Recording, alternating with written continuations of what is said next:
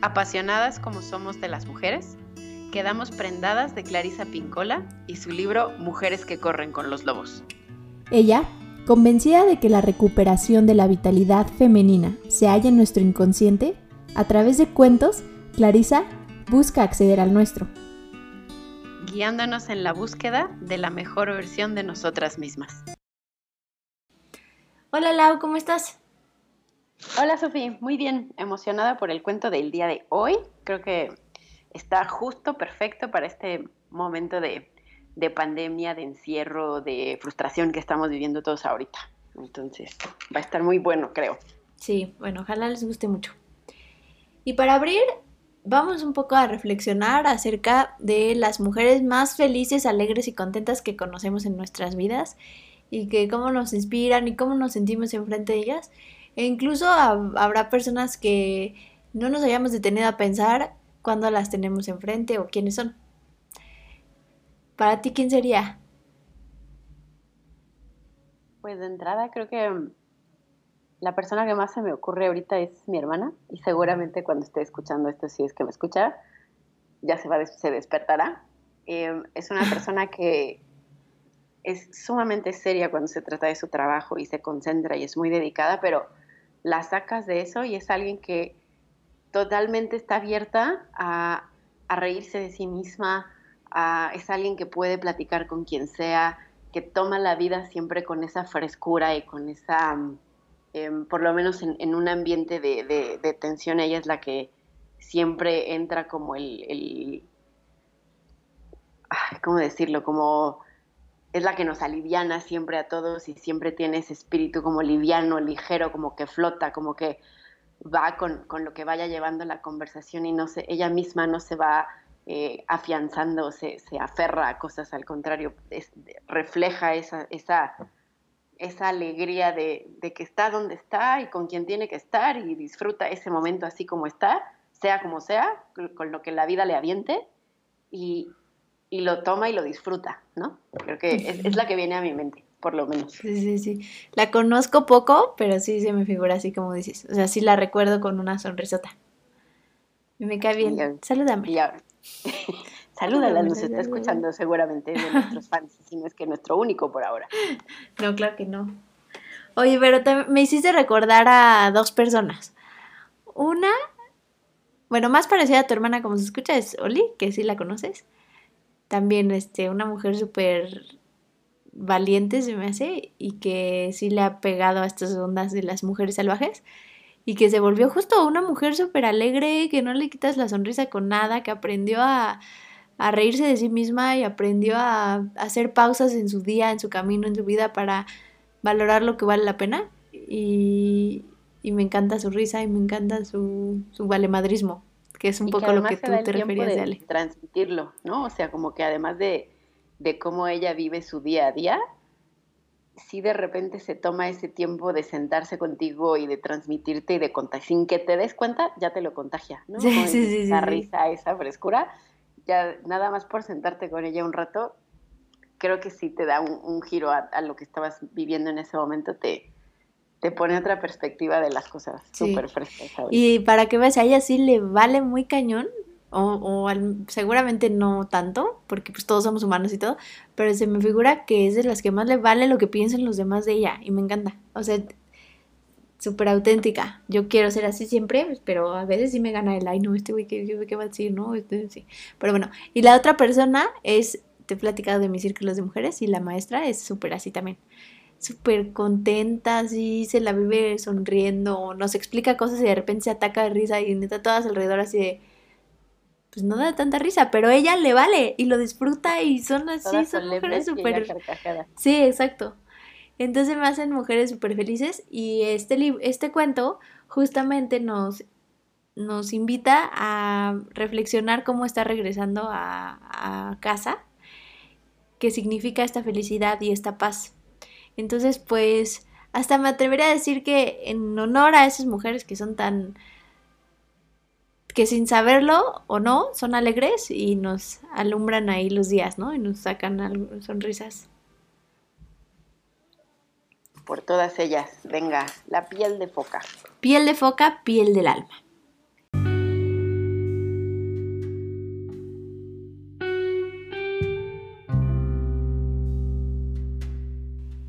En una época pasada, que ahora ya desapareció para siempre y que muy pronto regresará, día tras día se sucede en el blanco cielo, la blanca nieve y todas las minúsculas manchas que se ven en la distancia son personas, perros u osos.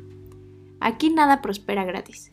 Los vientos soplan con tal fuerza que ahora la gente se pone deliberadamente del revés las parcas y las mamleks, las botas. Aquí las palabras se congelan en el aire y las frases se tienen que romper en los labios del que habla y fundir a la vera del fuego para que la gente pueda comprender lo que ha dicho. Aquí la gente vive en el blanco y espeso cabello de la anciana Anuluk, la vieja abuela, la vieja bruja que es la mismísima tierra. Y fue precisamente en esta tierra donde una vez vivió un hombre, un hombre tan solitario que, con el paso de los años, las lágrimas habían labrado unos profundos surcos en sus mejillas. Casi que hasta lo puedo imaginar. Sí. ¿Y cómo inicia este cuento? Súper metafórico, así te, te, debrayo para variar. Para variar, así empezamos todos, si no, no estarían tan buenas las discusiones. Sí, sí, sí. Un día estuvo cazando hasta después de anochecido, pero no encontró nada. Cuando la luna apareció en el cielo y los témpanos de hielo brillaron, Llegó a una gran roca moteada que sobresalía en el mar y su aguda mirada creyó ver en la parte superior de aquella roca un movimiento extremadamente delicado. Se acercó remando muy despacio a ella y observó que en lo alto de la impresionante roca danzaban unas mujeres tan desnudas como sus madres las trajeron al mundo. Pues bien, puesto que era un hombre solitario y no tenía amigos humanos más que en su recuerdo, se quedó a mirar. Ay, sí. Yo creo que más que por eso, por otras cosas, pero bueno. Las mujeres parecían seres hechos de leche de luna. En su piel brillaban... seguro. Pues, oh, hola, Lau. En su piel brillaban unos puntitos plateados como los que tiene el salmón en primavera y sus manos y pies eran alargados y hermosos. Eran tan bellas que el hombre permaneció embobado en su embarcación acariciada por el agua que lo iba acercando cada vez más a la roca. ¿Oía las risas de las soberbias mujeres? ¿O eso le parecía? ¿O acaso era el agua la que se reía alrededor de la roca? El hombre estaba confuso y aturdido, pero aún así, la soledad que pesaba sobre su pecho, como un pellejo mojado, se disipó y, casi sin pensar, como si eso fuera lo que tuviera que hacer, el hombre saltó a la roca y robó una de las pieles de foca que allí había. Se ocultó detrás de una formación rocosa y escondió la piel de foca en su kutkuj, su parca. Muy pronto una de las mujeres llamó con una voz que era casi lo más bello que el hombre jamás en su vida hubiera escuchado, como los gritos de las ballenas al amanecer. No, quizá como los lobeznos recién nacidos que bajaban rodando por la pendiente en primavera, o... Pero no, era algo mucho mejor que todo eso, aunque en realidad daba igual porque ¿Qué estaban haciendo ahora las mujeres? Pues ni más ni menos que cubrirse con sus pieles de foca y deslizarse una hacia una a una hacia el mar entre alegres gritos de felicidad. Todas menos una. La más alta de ellas buscaba por todas partes su piel de foca, pero no había manera de encontrarla.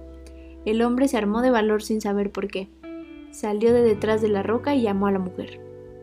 Mujer, sé... sé mi esposa. Soy un hombre solitario. Así, chingón. No puedo ser tu mujer, le contestó ella. Yo soy de las otras, de las que viven Temekbanek, debajo. Perdón por no saber hablar esquimal.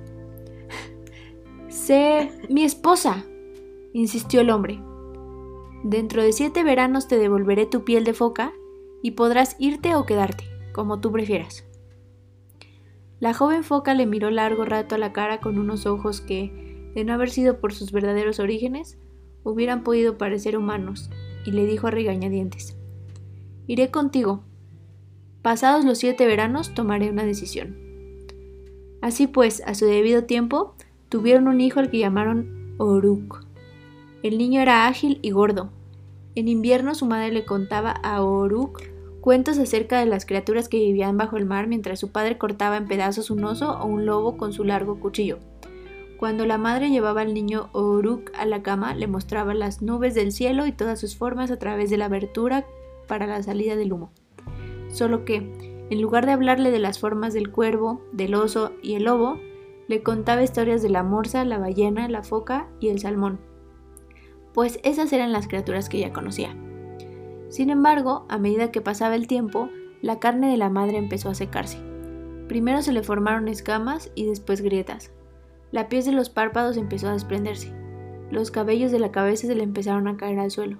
Se, volvió Naluac, de un blanco palidísimo. Su gordura empezó a marchitarse. Trató de disimular su cojera. Cada día, y sin que ella lo quisiera, sus ojos se iban apagando. Empezó a extender la mano para buscar a tientas el camino, pues se le estaba nublando la vista. Y llegó una noche en que unos gritos despertaron al niño Oruk, y éste se incorporó en la cama, envuelto en sus pieles de dormir. Oyó un rugido como el de un oso, pero era su padre regañando a su madre. Oyó un llanto como de plata restregada contra la tierra, pero era su madre. Me escondiste la foca, la piel de foca hace siete largos años y ahora se acerca el octavo invierno. Quiero que me devuelvas aquello de lo que estoy hecha, gritó la mujer foca. Pero tú me abandonarías si te la diera, mujer, tronó el marido. No sé lo que haría, solo sé que necesito lo que me corresponde.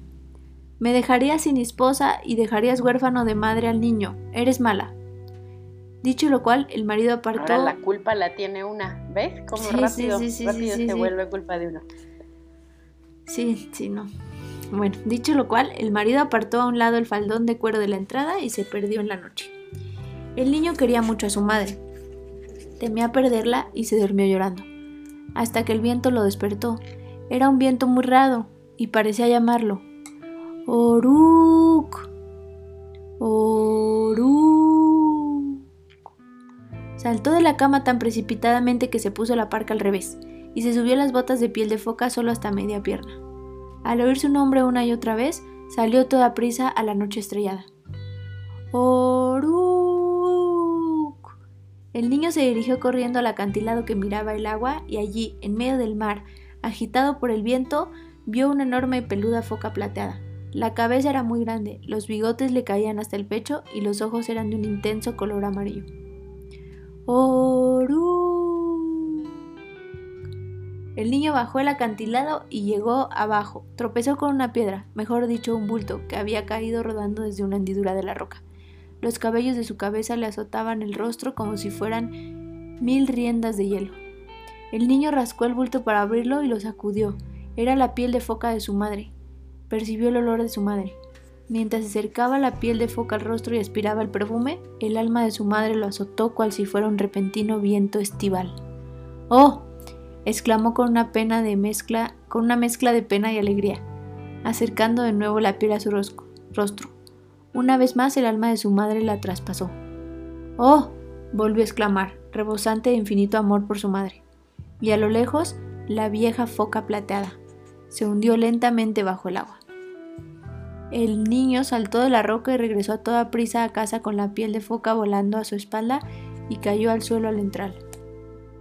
Su madre lo levantó junto con la piel de foca y cerró los ojos agradecida por haberlos recuperado a los dos sanos y salvos. Después se puso la piel de foca. Oh madre, no lo hagas, le suplicó el niño.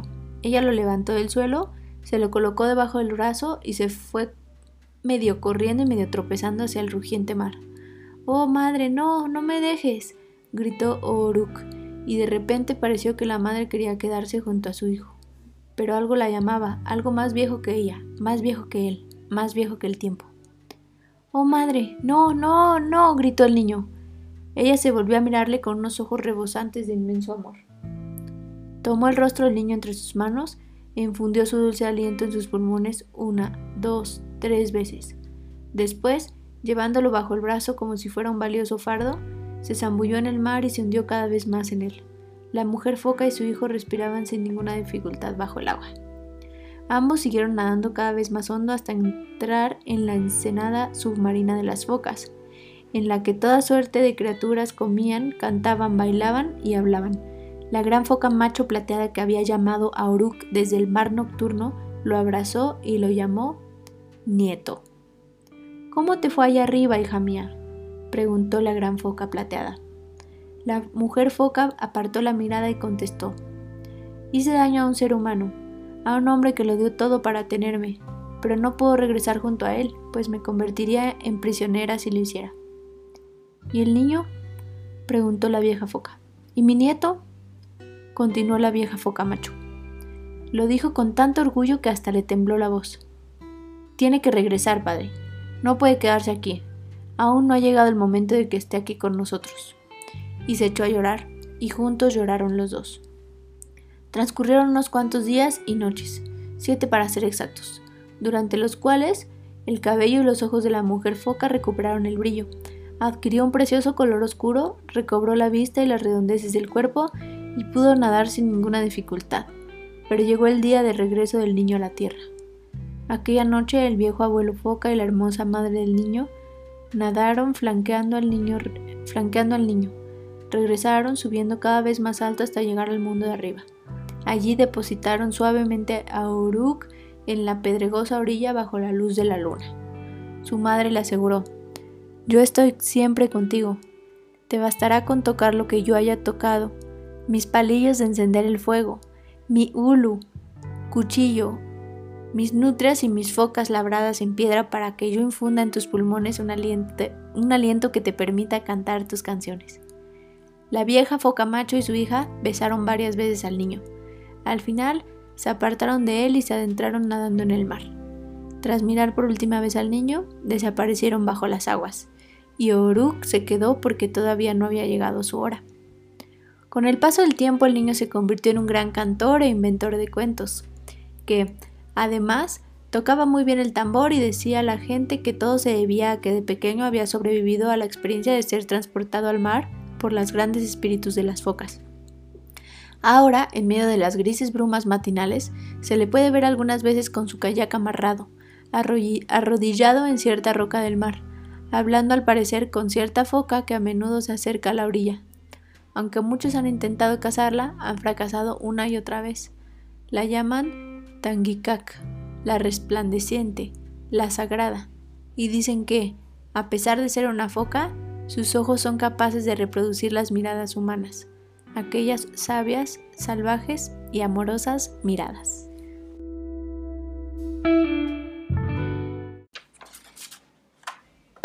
Ay, ay Clarisa. No sé, pero conforme la escuchamos el cuento, siento que Disney está, o sea, como que tantas películas que siento que de repente tienen escenas de este tipo, como que, mm, no sé, me, me me dejó pensando en muchos cuentos que hemos escuchado a través de películas gracias al señor Walt Disney. Y de hecho, eso dice en alguna parte de, la explicación, ¿te acuerdas? Dice, es una, es una bendición que esta sabiduría que se ha perdido en la tradición de que las mujeres tendrían que transmitirle a sus hijas y a sus nietas esta sabiduría, al menos existe en los cuentos de hadas que no necesariamente son los de Disney, porque ya sabemos que están un poco transgiversados, pero en este tipo de cuentos. Y, justo que también te quería contar, me he encontrado con más cuentos de más, en más, más, ¿cómo te diré? No, es que fue en un podcast específicamente, pero no me acuerdo también si en el radio, qué otra cosa leí o escuché, de que para cuentos, o sea, si queremos hacer estas grabaciones a través de cuentos, nunca tendríamos falta de material. No, por supuesto que no. Al final el cuento, como tú bien dices, siempre ha sido un mecanismo de aprendizaje, más allá que de entretenimiento, porque sí, es, es, es de entretenimiento, pero al final era una manera muy fácil de transmitir un mensaje con, con, una metáfora o con algo con lo que fácilmente pudieras recordar y que además em, fuera algo fácil de contar, ¿no? O sea, algo que em, pensando en que esto es un se transmitía de boca en boca, no pensemos que antes no había libros, internet, Netflix ni nada, la única manera en que se pasaba el conocimiento era pues mediante la palabra oral. Entonces, si lo haces a través de un cuento, es muy fácil porque además son cortos, ¿no? Una novela tal vez si, si la Sherezada, ¿no? O sea, ya eh, con mil y una noches por lo menos logró ganarse quién sabe cuánto tiempo, sí. ¿no? Pero me, me, imagino el, el ¿no? Este, este, este, es un cuento de, de, mm, de, los esquimales, por eso es que también tiene estas palabras raras, pero me imagino perfectamente el círculo, la abuela contándole a los niños, algo que los mantiene entretenidos, pero además que quiere dejarles un aprendizaje de fondo. ¿no? Al final y que en ese momento no tienes que decir nada, ¿no? O sea, no tienes que, como en la escuela, que, ah, vamos, no, pues simplemente se queda ahí en tu, en tu psique y en algún momento lo vas a usar, ¿no? Cañón. Entonces creo que sí, efectivamente el cuento es una herramienta no solamente de transmisión de conocimiento, sino también como que todos estamos ya muy acostumbrados a, a esas narrativas cortas, fantasiosas. Y a un cuento le permites lo que sea. Le permites que sea fantasioso o muy real, que sea corto, que sea largo, ¿no? El, del dinosaurio, que más, ¿no? El, el, quien no haya leído el cuento del dinosaurio, pues es el, un cuento en, un, en una sola oración, ¿no? Entonces tienes, tienes tanta latitud para hacer con un cuento. Entonces, pues ahora cuéntanoslo. El cuento del dinosaurio es y cuando despertó el dinosaurio seguía ahí. Ese es el cuento del dinosaurio. Es el cuento más corto del mundo. hay, mil y un ensayos ahí que lo explican. Yo no me acuerdo de mis clases de literatura de la prepa, y me disculparán, pero tiene toda una historia detrás y ya después quien, quien, quien lo quiera leer, al final de este podcast les digo quién lo escribió porque ahorita no me acuerdo cómo se llama. Y este también es pues parte como del, de la literatura más importante, al final los cuentos. Ven, ven como mi compañera es súper culta. Por eso aquí, aquí la tenemos en el en, este, en este super Era la ñoña que sí ponía atención en la, prepa. Oye, pues a ver, dijimos que esto se trataba de regresar a casa y de esta alegría. ¿Cómo, cómo interpretamos, a lo mejor de primera instancia, cómo este regreso al mar de la foca tiene tanto que ver con nosotras diario y tiene tanto que ver con regresar a nuestros orígenes y que a lo mejor en el libro de primer de primer impulso dices, ay, qué gacha que los dejó, pero tiene mil, mil metáforas detrás que vamos a intentar ahorita contarles. Y para lo cual yo nos preguntaría qué significa para nosotras regresar a casa, ¿no? ¿Qué es, qué, qué significado tiene justo en una vida como la que nosotros hoy vivimos. Y yo le platicaba hace ratito a Lau que para mí es estar presente, estar consciente de que estás vivo, estar presente, estar consciente que estamos viviendo una experiencia que es súper eh, vibrante en todos los sentidos corporales y mentales y emocionales y que no se nos vaya en una rutina de despierto, trabajo, cuido, duermo y, que de pronto te des cuenta que no te diste cuenta todo lo que pasó. Entonces para mí ese regreso a casa es como ese constante estar presente y consciente de que estamos en una existencia súper valiosa y súper debrayada. Sobre todo lo último. Que mm, que las rutinas no son malas, ¿no? O sea, creo que es, parte del ser humano y el ser humano las necesita, pero esa, ese punto, como dices, de disfrutar cada paso, inclusive hasta de cuestionarte si estás donde quieres estar, si estás haciendo lo que quieres hacer, es un, es un ejercicio que tendríamos que nosotras como mujeres constantemente estarlo haciendo, inclusive creo que es como una herramienta que tendríamos que tener en nuestras bolsas, ahí con todas las madres que cargamos en nuestras bolsas, esta herramienta de siempre preguntarnos, ya llegué a donde quiero estar, y si tú como la mujer foca de repente dices, es que no, es que yo ya quiero regresar al mar, a mí me dijiste que eran siete años y ya, y tengo que volver. Ese sentimiento creo que todas en algún punto de nuestras vidas lo hemos sentido. A lo mejor alguna ha dicho, por ejemplo, a mí me pasó, yo ya no debería estar en este trabajo, o sea, ¿qué hago aquí todavía? Pero, pero ahí sigues, ¿no? O sea, a lo mejor es el miedo de dar ese paso, muchas cosas, o a lo mejor decir, es que me encantaría bailar flamenco, pero eh, no tengo tiempo, es que me encanta, ¿no? Entonces, todas hemos sentido esa urgencia, esa cosa que nos pica por dentro de mm, que tendríamos que estar en otro lado y creo que es justamente lo que dices, ese regreso a casa, ese, mm, esa búsqueda de nosotras mismas que a veces lo hemos llamado en las sesiones anteriores el autoconocimiento, esa, ese ejercicio que tendríamos que constantemente estarnos haciendo para decir, esta versión de Laura es la mejor o hay algo que mejorar, algo de lo que estás viviendo ahorita tendrías que estarle aprendiendo algo y qué será y si sí, qué tendrías que estar aprendiendo y lo estás aprovechando o a lo mejor nada más estás yendo a dormir,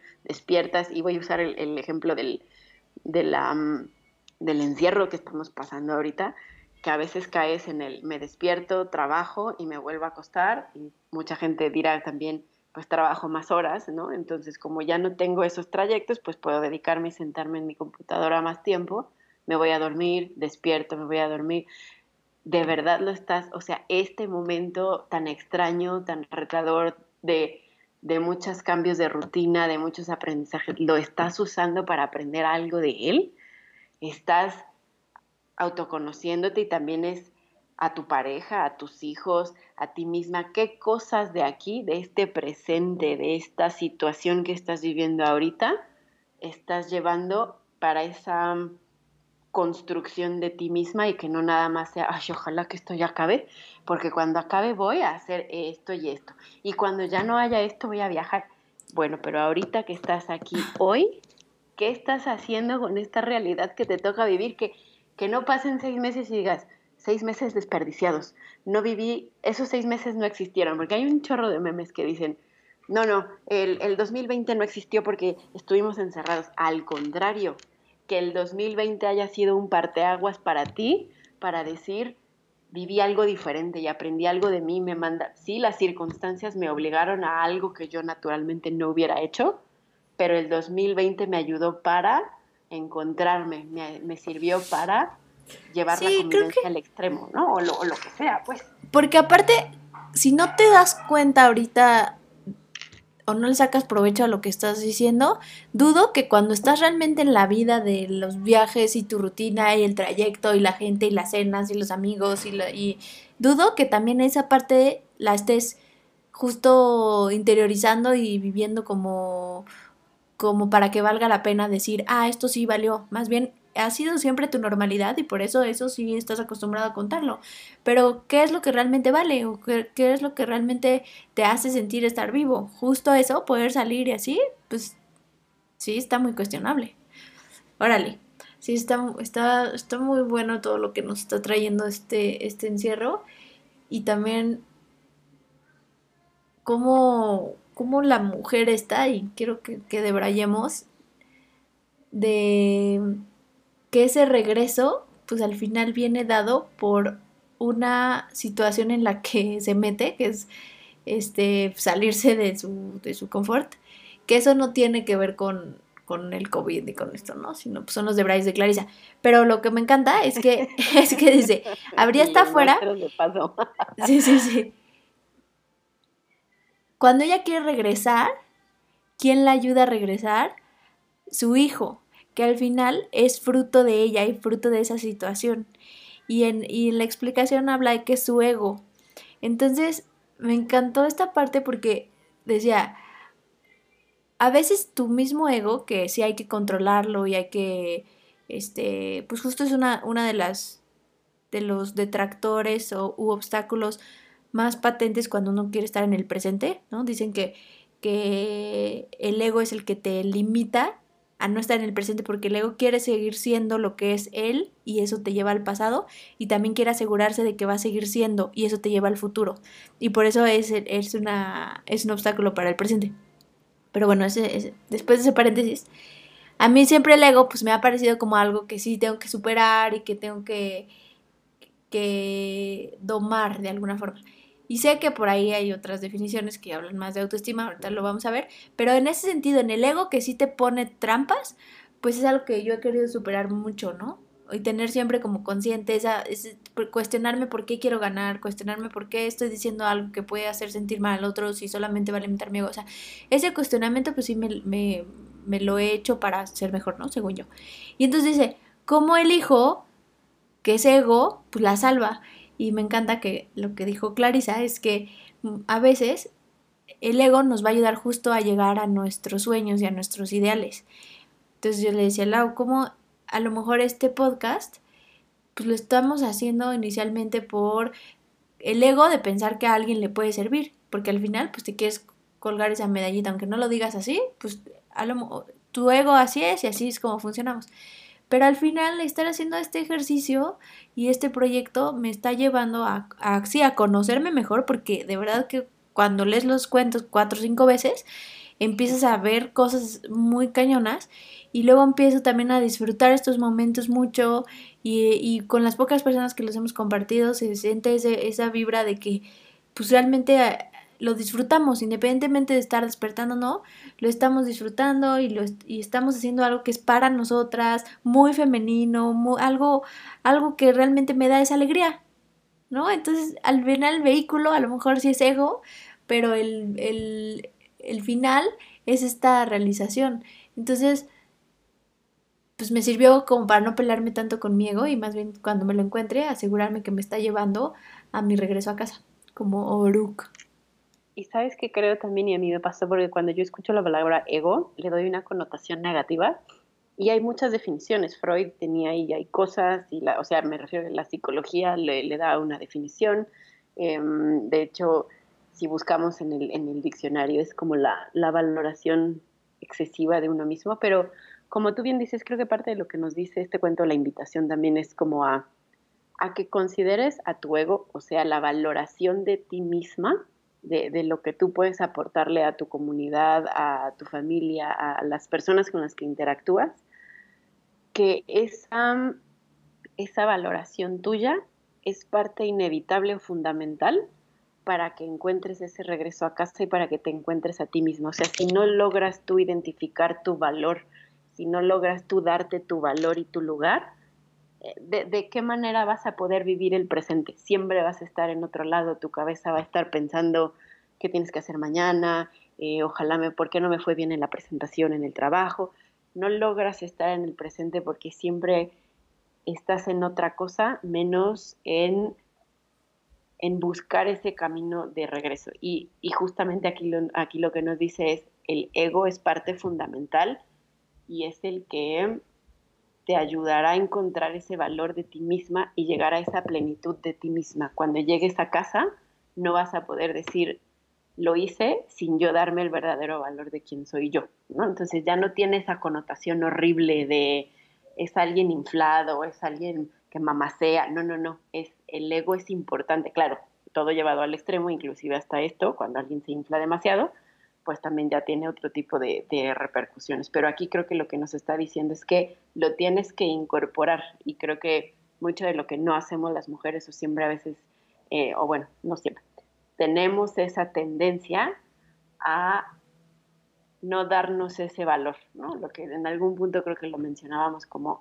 estás en el trabajo y te va súper bien, haces una gran presentación y es, ah, es que me ayudaron todos. No, yo lo hice porque soy bien fregona, ah. ¿no? Em, como que solitas nos vamos quitando valor porque quizá nuestra misma educación eh, femenina te dice, tenemos que ser humildes y a veces esa humildad creemos que se pelea con el, con el valor que nos tenemos que dar, ¿no? O sea, sí, si eres muy fregona, pues di que eres muy fregona, no pasa nada, y no, no por eso no eres humilde y no por eso no eres una señorita y no por eso eres una mujer de verdad ejemplo para tus hijas, para tus hermanas, para tus amigas, al contrario, puedes ser humilde sabiéndote valorar y creo que no va una cosa sin la otra, ¿no? Y pareciera que a veces lo que nos, lo que nos enseñan o lo que vemos consistentemente en los estereotipos, en en lo que nos dice la mercadotecnia, pareciera que están peleadas la una con la otra. Y creo que aquí lo que Clarisa nos está diciendo es, no, si quieres que te devuelvan tu piel de foca y quieres volver al mar, lo necesitas. Tiene que ir contigo. ¿Por qué? Porque tú mismo lo hiciste. Ese hijo que te va a ayudar a regresar tiene mitad tuya y la mitad de, ese ego, ¿no? Sí, sí, sí, está, está buenísimo el cómo lo, o sea, cómo lo traduces siendo algo que, que de pronto puede ser así súper mundano, pero a la vez es tan espiritual en este punto. Está, no es este cuento está muy loco. Tampoco, no, no. O sea, no, o sea, como que sí necesitas yo necesité hablarlo con Sofía para que este de Braille me hiciera sentido, porque para mí el ego tampoco es este, esto que yo les acabo de decir, también para mí fue un proceso, porque sí, yo, yo no, no era algo que lograba concebir como algo que tuviera yo que hacer. Y, y, creo que eso está también como muy interesante. Y, y ese regreso a casa, eh, como decía yo antes, no se nos tiene que olvidar que lo tenemos que hacer consistentemente. Creo que no llega a un punto en el que dices, Laura ya está hecha, esta Laura ya es la mejor versión de mí misma y nunca más voy a necesitar aprender nada. Al contrario, todas, eh, todos esos momentos de vida eh, en una mujer te van a ir construyendo. Pónganse a pensar cómo eran ustedes cuando eran adolescentes, cómo son ahora. Eh, si eres mamá antes de que fueras mamá, si eres tía antes de que fueras tía, si ahora pusiste tu empresa, cómo eras antes de que estuvieras en, en, a la cabeza de esa empresa. Pero incluso diario. Claro, claro. Incluso también. diario, o sea, es como, ojalá todos pudiéramos ser el Buda y entonces estar en el nirvana, digo, hablando del entre el presente y el autoconocimiento. Si hablamos del presente, pues este Buda y cuando llega al nirvana, entonces que resuelve toda la divinidad y la siente y se ilumina, ¿verdad? pues no, no somos él y no vamos a quedarnos ahí este, el resto de nuestra vida sin comer y sin dormir, sin nada. Pero sí existe, sí existimos nosotras que tenemos este, esta rutina, esta vida o estas familias, estas relaciones pero como si diario nos podemos dar un segundito para sentir esa iluminación, para sentir esa, ese presente, para simplemente reconocer otra vez, ¿no? Que, que estamos vivos y que ese momento en el que estás aspirando aire, pues requirió de miles de millones de coincidencias, ¿no? Y para mí eso es regresar a casa. Para no verlo. ¿No? O sea que no, nosotras mismas a veces nos saboteamos solitas y decimos cosas como, ah, este, nada más que, que me den la promoción en mi trabajo y ya este, me pongo a meditar y a ver quién soy y a ver qué quiero sí. y, a, y, a, reevaluar si, si lo que conseguí es lo que quiero. Pero nada más que suceda eso. Mientras tanto, como robot, vivo día a día y me olvido de esa parte y lo hago a un lado. Eh, nada más que crezcan mis hijos y salgan de la primaria y me salga yo de esta, de esta locura que es este eh, tener un hijo tan chiquito, ya entonces sí, sí, me dedico mi tiempo, ¿no? Y no, nada más que termine este trabajo y porque tengo que entregarlo en la escuela, ya hago esta actividad que me encanta. Creo que justamente lo que nos está diciendo es que tienes que de verdad querer ir a casa todos los días y dejar de ponerte esos pretextos o dejar de tú misma buscar la excusa para salirte bien rápido. Pero no y que sé. creo que es como si lo, si lo ligamos al cuento otra vez, es cuando ella le dice al hombre, tú me dijiste que eran siete años y ahora me sales con que no, ¿no? Esta como promesa rota que nosotras mismas nos estamos mm. poniendo de frente, decir, ah, no, nada más que pase esto, y, y, y, siempre nos pasa, ¿no? Ah, este, nada más que los niños este, salgan de la escuela y lo hago. Y los niños salen de la escuela y no lo haces. En ese momento encuentras otro pretexto. Ay, nada más que vaya yo al dentista porque me duele algo aquí muchísimo en, en, la boca y entonces ya me enfoco. Y vas, te arreglas la boca y sale otra cosa. Siempre ve algo. Entonces nosotras mismas rompiéndonos esas promesas que nos hacemos nosotras solas. Y hay muchos como cursos de... de ¿no? La antiprocrastinación, ok. ¿La qué? ¿La qué? ¿Cómo se dice? La, ¿Cómo evitar procrastinar en la vida? ¿Cómo odio esa palabra? Me pasan tantas cosas por la cabeza cuando oigo esa palabra, pero sí, justo. ¿no? este, que tú misma, o sea, que no, no, te lo pongas como pretexto. Si de, verdad lo si de verdad necesitas que eso pase para llegar a otra cosa, tú sola cúmplete tu propia promesa. Porque cuesta mucho decirlo, entonces hay que cumplirlo y además el, el, beneficio que viene después es sumamente gratificante. ¿Qué mejor que poder tener una mejor versión de ti? O sea, ¿por qué quererlo aplazar? Pues porque bueno, es mucho pues, trabajo. Sí, y también, también a mí me parece abrumador pensar que ya tengo que hacerlo y también se vuelve como, como una obligación.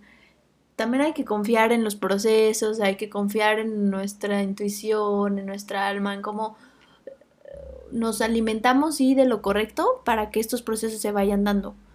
O sea, yo pienso que justo el, que te dediques a lo mejor a leer un libro, que te, que te ayude a, a sumar más información o más conciencia a, lo que quieras construir, independientemente si es ya ponerte a dejar tu trabajo y construir el, Empire State, creo que me refiero a, empezar por cosas pequeñas, ¿no? A lo mejor empieza por lo que por lo que menos trabajo te cuesta, este, no sé, a mí me encanta leer, ¿no? Entonces, pues ya sé que puedo leer algo que de algo que me va a sumar para ese sueño que tengo, ¿no? O eso, o eso que quiero darme el espacio para mí pues leo de eso y así, o te pones, si no te gusta leer, pues te pones a escuchar un podcast, si no te gusta escuchar podcast, pues te pones a, júntate con personas que vean la vida como tú quieres verla, ¿no? Dicen que eres el, la suma de las cinco personas con las que más convives. Entonces, pues, pues así, pequeñas, pequeñas cosas, ¿sí? Qué miedo. Y luego, hablando de esta, de qué tips nos deja el alma para poder regresar a ella, ¿no? Que es lo que estamos diciendo. Benket le dice la, la foca al hijo, tú vas a poder regresar, a, regresar o vas a poder evocarme y habla de esta alma, porque bueno, paréntesis, han de saber que eh, uno de los de de Clarisa dice que el hijo es el espíritu que cría el alma, entonces que el alma se va a la tierra, o sea, como nosotros, a hacernos crecer los primeros siete años de nuestra vida y luego se regresa a otro lugar más lejano y se queda tu espíritu como ya intentando vivir la vida. Entonces, que como, como como espíritu evocamos al alma. Metafóricamente, esta mujer le dice, pues te dejo mi cuchillo, te dejo mis figuritas de no sé qué y te dejo no sé qué, ¿no? Pero ya si lo pasamos a lo, a lo menos subjetivo, le dice, el cuchillo es la perspicacia, la disposición, la capacidad de alejarse de lo superfluo, de imponerse objetivos claros, que es lo que decía Slau, de labrarse unos nuevos principios. La capa y luego le dice que le deja sus palitos para, el, para encender el fuego. Esto es la capacidad de levantarse después de un fracaso.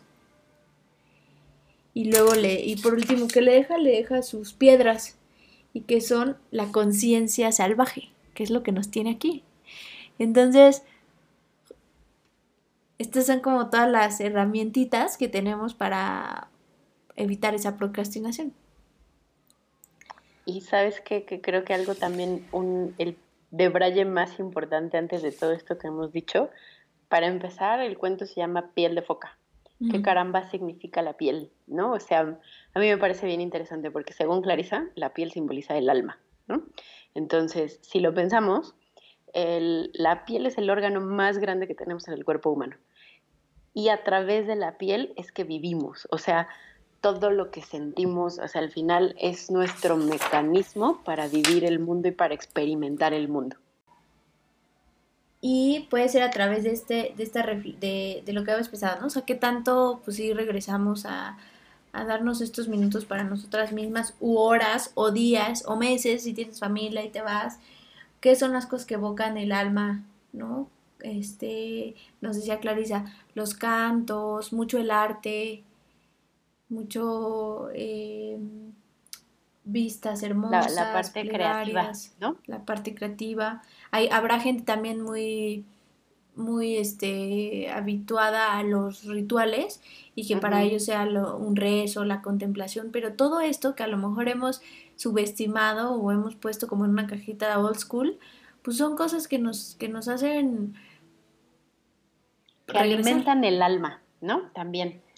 Creo que lo que nos dice mucho es, si la piel de foca significa nuestra alma, lo, mucho de lo que quiere decir este cuento es que no la perdamos porque perder el alma o dejarla de alimentar, dejarla que se marchite, pues es perder la protección, es perder el calor y perder ese instinto de mujer salvaje que durante todo este tiempo hemos querido decir que nos tenemos que aferrar, la queremos encontrar y si la queremos encontrar, el alma es parte de lo que tenemos que siempre procurar, es parte esencial de nuestro ser, de, lo que queremos ser inclusive.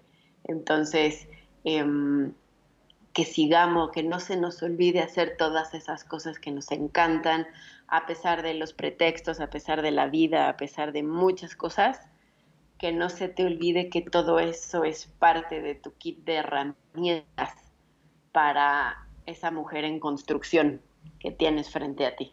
Bueno, entonces, después de este de braille de focas, de promesas rotas, de almas, de todo esto que hemos platicado. Hijos psíquicos, espirituales, uno mismo, tu ego, el alma, es que no hay foca, pero no hay piel, pero no hay esposo, eres tú mismo, pero, saboteándote, no manches. Yo porque después de todo este, este de Braille, creo que lo que sería bueno cerrar el día de hoy con, ah, bueno, a mí me gustaría cerrar con un par de cosas.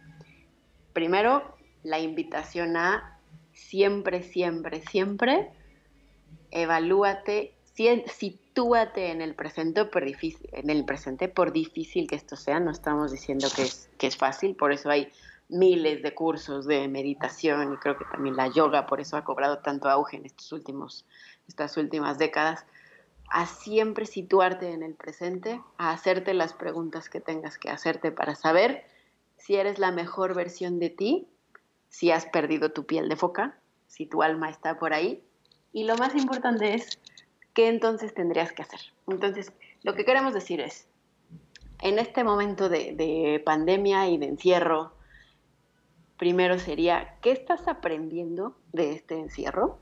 De ti, de ti, sitúate en ti misma, no en aprendí a cocinar o aprendí que pues ya sé cómo trapear mejor o lo que sea, que también son muy válidas, pero ¿qué cosa de ti sabes ahora que hace seis meses no sabías? Y si no encuentras nada, pues haz una reflexión, algo hay, estoy segura que algo hay. Y la segunda cosa para reflexionar el día de hoy antes de irnos, piensa si te has roto alguna promesa recientemente. ¿Qué cosa tienes ahí pendiente que dijiste, ah, esto lo voy a hacer hasta que pase esto otro? Esto voy a darme el tiempo hasta que suceda esto otro. ¿Tienes alguna por ahí? Identifícala Ojalá que no, pero estoy casi segura que es un error que cometemos todas. Y si la encuentras, el reto que queremos hacerte es, ¿qué tienes que hacer para no romperla? ¿Es una excusa que te estás poniendo? ¿O si verdaderamente necesitas que algo suceda para que detones ciertas cosas? Muchas gracias, Lau. Siempre nos dejas con tus reflexiones tan Tan Amor 99.3. Tan Mariano más Mariano. no, pero me gusta y también... entender qué es eso. Ya, nadie escucha el radio, qué tristeza. Ay, sí, que eso, tal vez eso nos delata.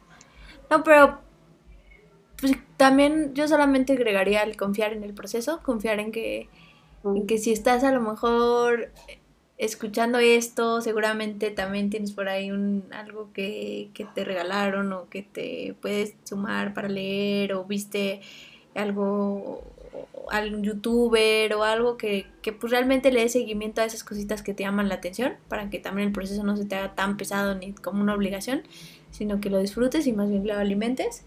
Y recordar que si no es suficiente, más bien y recordar que adicional a la gran satisfacción que va a haber por ti, para ti misma, el que en la medida de que vayamos nosotras regresando a casa, ayudamos y hacemos una energía que hace que las demás también regresen. Entonces ese proceso podemos ayudar a que suceda en las demás. Y eso me encanta, ¿no? Búsquense una Sofi, que para mí me ayuda a regresar a casa y me reta en mi cabeza. Gracias, Lau. Aunque me refería a algo menos tangible, ¿no? Es como este, estas teorías como del, del céntimo mono. ¿Sí lo, has visto? ¿Lo has escuchado? No, no.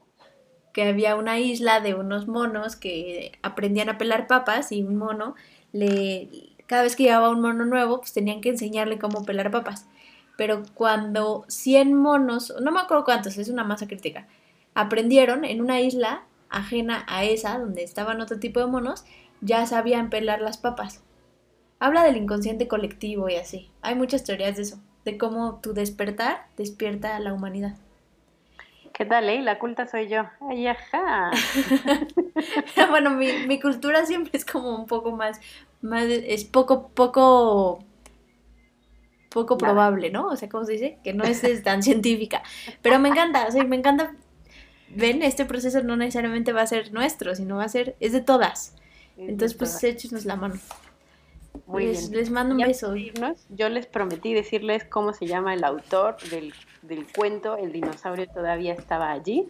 Es Augusto Monterroso, por si lo quieren buscar. Listo, con eso cierro mi cápsula cultural del día de hoy y nos escuchamos en el siguiente episodio. Síganos en Instagram como la que sabe lo sabe para enviarnos sus comentarios, dudas y sugerencias, así como temas o debates de los que les gustaría escuchar.